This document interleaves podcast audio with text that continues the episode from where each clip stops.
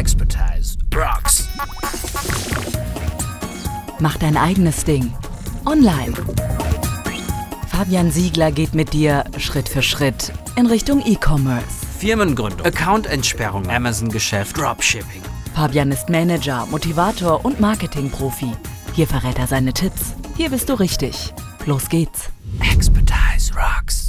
Kostenpflichtige und auch kostenfreie Webtools gibt es, um die Webseite oder den Online-Shop zu optimieren. Die Frage ist aber primär, wenn man Google Analytics einsetzt, warum sollte man denn dann noch Geld für kostenpflichtige Software überhaupt brauchen und Geld überhaupt dafür ausgeben müssen? Das Grundthema Google Analytics, Webshop ist natürlich erstmal jedem bekannt.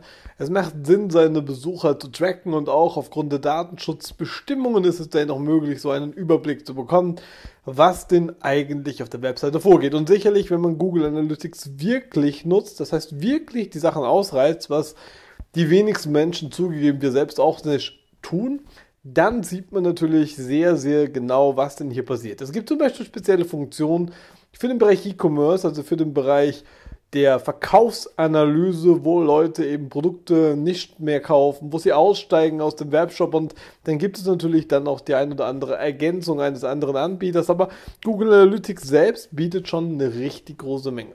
Die Grundfrage, warum ich also von Google Analytics vielleicht trotzdem einen anderen Anbieter bräuchte, der kostenpflichtig ist oder eben auch nicht, lässt sich naja, ganz vereinfacht auf den gemeinsamen Nenner bringen, der meistens befolgt ist, wenn man Tools wie Google Analytics nutzt, kann man primär seine eigene Webseite auf Vordermann bringen. Man hat, einen, wenn überhaupt, einen sehr globalen und rudimentären Benchmark, wie man sagt, also einen Branchenvergleich, aber wirklich detaillierte Analysen des Wettbewerbs damit zu machen, ist es eben nicht. Es ist eine Analyse der eigenen Webseite aus Sicht von, in dem Falle Google. Und Google Analytics ist kostenfrei, ist auf jeden Fall auch jedem zu empfehlen. Man sollte dann die entsprechenden Hinweise in seinem Datenschutz nutzen, dass man darauf eben verweist, dass man diese und jene Software eben verarbeitet. Man sollte diese IP-Adressen-Anonymisierung verwenden, um das Ganze auch rechtskonform und datenschutzrechtlich natürlich konform zu verwenden. Das heißt, mit Google Analytics habe ich ein sehr mächtiges Tool, um erstmal kostenfrei die Webseite zu beleuchten, die eigene, ja. Und das ist somit eine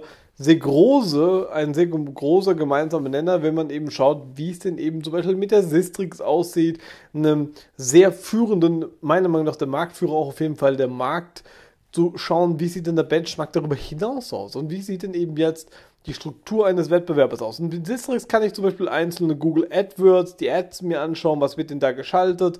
Ich kann mir die organischen Rankings, die Social Science angucken oder seit neuestem auch ein bisschen separatisiert, in so einer Beta-Phase noch laufend, das Thema Amazon. Das heißt, die Rankings der Verkäufer und Verkäufer-Performance-Werte. Also ein sehr, sehr geiles Tool, um auch im Bereich E-Commerce damit Auswertungen zu fahren. Das heißt, wir können festhalten, wenn ich einen Blick über die eigene Webseite hinauswerfen will und über allgemeine Benchmark-Charts einen ganz konkreten Wettbewerber analysieren will oder auch vielleicht Thema Backlinks, also Rückverlinkungen überhaupt mal aufspüren möchte, woher bekommen denn andere ihren Traffic, ja?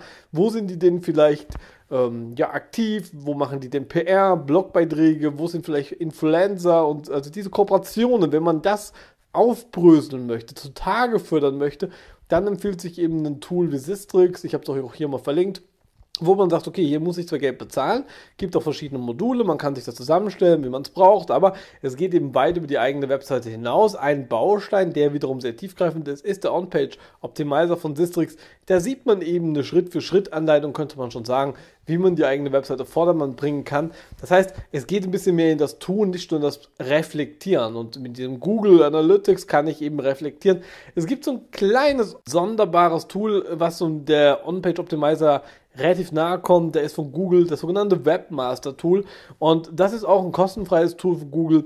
Zeigt dann aber auch hier wieder das Reflektieren der eigenen Webseite, zeigt auch die Indexierungsinfos. Ist auf jeden Fall zu empfehlen, dass man zu nutzen. Ist kostenfrei, ist auch richtig eingesetzt. Ein sehr cleveres Tool.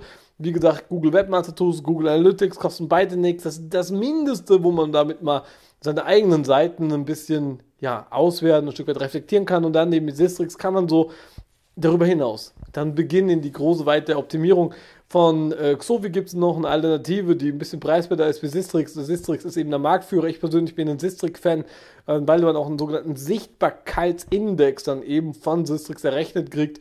Äh, es gibt den Xovi-Index und gefühlt noch 3000 andere. Also jeder muss sich da so ein bisschen, das ist eine kleine Glaubensgemeinschaft auch. Google ist ja eine Wissenschaft für sich, könnte man sagen. Also es gibt eben Leute, die für dies oder jenes schwören oder ein Händchen haben. Man sollte nur nicht das alles vermischen und nach dem Algorithmus optimieren und nach dem, nach dem. Man sollte sich einmal über die Anbieter informieren und wir sollten dann entsprechend das Step by Step aufbauen. Wir in der Academy zum Beispiel nutzen erstmal für die ersten Steps die kostenfreien Tools von Google. Darüber hinaus gehen wir dann zum Beispiel aber auch Sistrix und würden zum Beispiel nicht auf Xovi setzen, aber das ist eine ja, persönliche Sache. Genauso gibt es zum Beispiel gewisse A-B-Split-Testings. Es gibt Optimize Layer, es gibt auch andere Anbieter, die da relativ cool sind. Man kann damit Webseiteninhalte von A nach B tracken. Und standardmäßig zum Beispiel auch inkludiert in der größeren äh, Version ist es zum Beispiel auch bei OptimizePress, die WordPress-Seite, mit der wir zum Beispiel Landingpages bauen, ist eine preisweise, man könnte fast sagen Alternative zu ClickFunnels, also jetzt nicht so ganz wörtlich gemeint, aber es läuft eben in den Bereich Landingpages bauen. Und man kann eben dann eben auch mit OptimizePress, mit der entsprechenden Pro-Version einen AB-Split-Test machen. Und das ist natürlich was, was man aber auch mit einzelnen Tools auch Split testen kann. Wichtig ist auch hier, man geht die Webseite ja logischerweise oder den Webshop erstmal an mit einem eigenen Bedarf. Man denkt, man optimiert in die und jene Richtung und darüber hinaus muss man reflektieren, ob es der Besucher genauso sieht, als ob er deiner Meinung zustimmt und ob er das wirklich tut. Das sieht man eben mit Splitters. Deswegen ist es empfehlenswert, die gesamte Webseite oder die Landingpage Step by Step auszuwerten und gerade in einem Online-Shop, wo man eben dieses Feature standardmäßig nicht vorfindet, kann sich eben so ein Split-Test eben auch wirklich sehr gut für die Rubriken, für die Kategorien, für die Startseite etc. eignen. Und da kann man natürlich auch innerhalb dieser Webseiten wieder einzelne Elemente, auch die kann man das Split testen. Man denke zum Beispiel dann an die Sachen, die im Verborgenen liegen. Also man denke hier zum Beispiel an Nüsse der Kampagnen, wir selber nutzen Clicktip, aber auch da kann man natürlich die Spreu vom Weizen trennen. Aber auch hier gilt es losgelöst des Anbieters, dass ihr eben immer wieder Split testet, welche Mail wird besser geöffnet, welche wird in weniger geklickt, losgelöste Öffnungsrate und so hat man wieder Parameter, die man stetig optimieren sollte. Und wie gesagt, es gibt da noch weitere Software, zum Beispiel von eTracker, Similar Web, es gibt eine ganze Stange von Tools. Pibic gibt es noch als Analyzing-Tool. Also es gibt eine ganz große Menge. Wir selber haben ja auch noch Overheat im Einsatz, um das Thema nachzuverfolgen, wie weit die Leute runterscrollen. Ja, so, so Heatmaps nennt man das, wo die Leute hinklicken auf das Logo, neben das Logo. Das ist sehr, sehr geil. Ich liebe dieses Tool. Also da gibt es verschiedene Ansätze und äh, wir haben uns einfach mal deswegen hier eine Reihe von den Tools hier unten drunter aufgelistet. Falls ihr zu einem Tool ein bisschen mehr wissen wollt, schreibt mir das gerne in die Kommentare, dann weiß ich, wo die Reise hingeht. Falls ihr noch ein anderes Tool habt, wo ihr sagt, Mensch, eine geile Sache, äh, sollten wir vielleicht mal testen, empfehlen, wie auch immer, sagt mir gerne Bescheid auch hierzu in den Kommentaren. Ich wollte euch nur mal einen kleinen Überblick geben, wie man seinen Webshop optimieren kann, was der Unterschied ist zwischen kostenfrei, kostenpflichtig und wie denn so ein paar Tools einfach aussehen und wie die heißen.